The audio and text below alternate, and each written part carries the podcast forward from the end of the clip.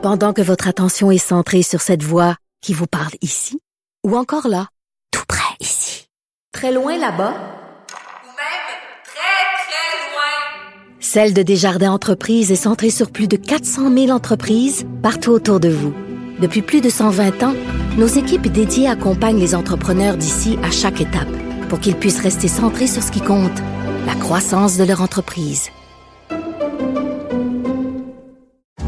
Parce qu'en immobilier, pour être à son affaire, suivez les conseils de nos experts.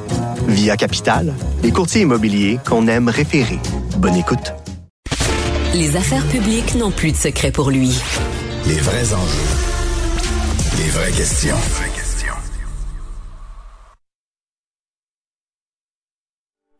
Dossier de l'usine Nordvolt, il y a des opposants qui ont saccagé des arbres, bon, mis des clous, des barres de métal dans les arbres pour empêcher les travaux. Il y a une demande d'injonction aussi qui va dans le même sens.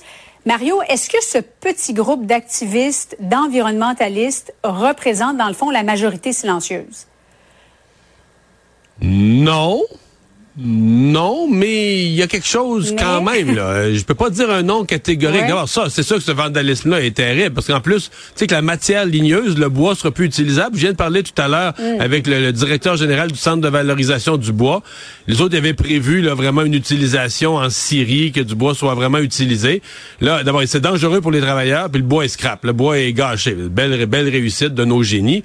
Mais ceci étant dit, il reste que tu dis Nordvolt aujourd'hui au Québec, ça devrait être quelque chose d'éminemment positif. C'est le plus gros investissement industriel de l'avenir de, de- de l'histoire du Québec.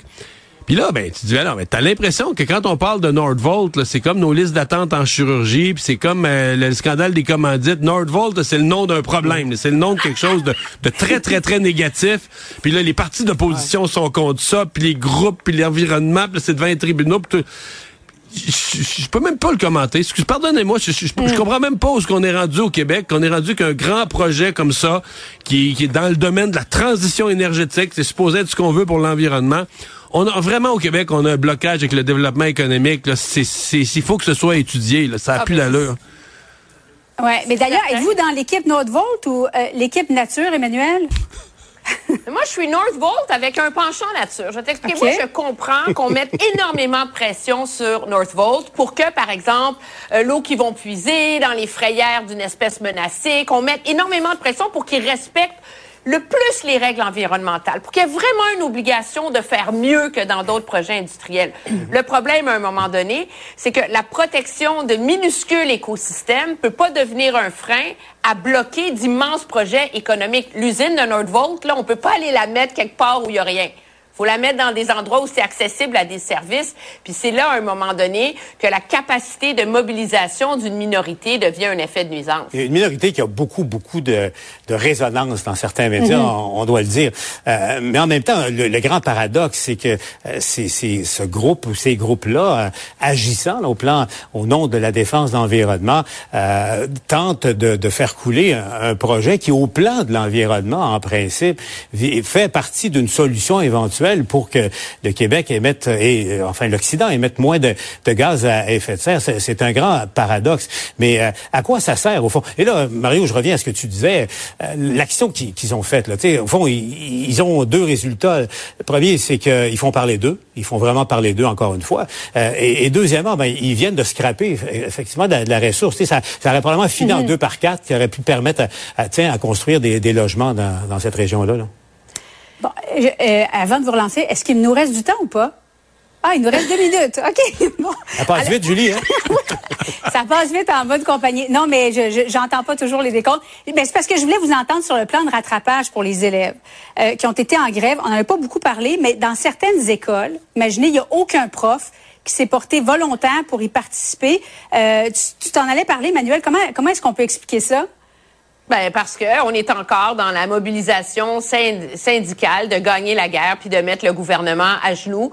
Euh, moi, j'en viens pas. Moi, ce que je retiens de tout ça, c'est que ça va amener de l'eau au moulin à ce débat fort important qu'a lancé Mario. C'est qu'il y a certains aspects de le- de l'école qui devraient être un service essentiel. Quand le gouvernement fait tout ce que tout le monde réclamait pour le plan de rattrapage, autonomie aux écoles, du cash, etc., tout est là.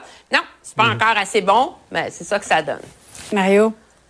Pas grand-chose à rajouter. Tu sais, ce qui est triste là-dedans, c'est qu'on s'en rend compte à chaque étape. Euh, c'est les enfants qui vont payer pour tout ce qui s'est passé. Et euh, tu sais, ce matin, dans le fond, j'ai posé la question. J'ai parlé à la LCN, au, au président de l'Association des directeurs d'école. Et cette semaine, dans leur plan, c'est la semaine de la communication avec les parents. Donc, j'ai posé la question simple et plate.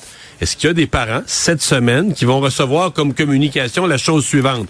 Est-ce que votre enfant a besoin de services? Oui. Est-ce qu'il va les recevoir? Non. Et sa réponse euh, a été bien honnête. Il m'a dit oui, il y a plein de parents qui vont qui vont recevoir ça comme nouvelle.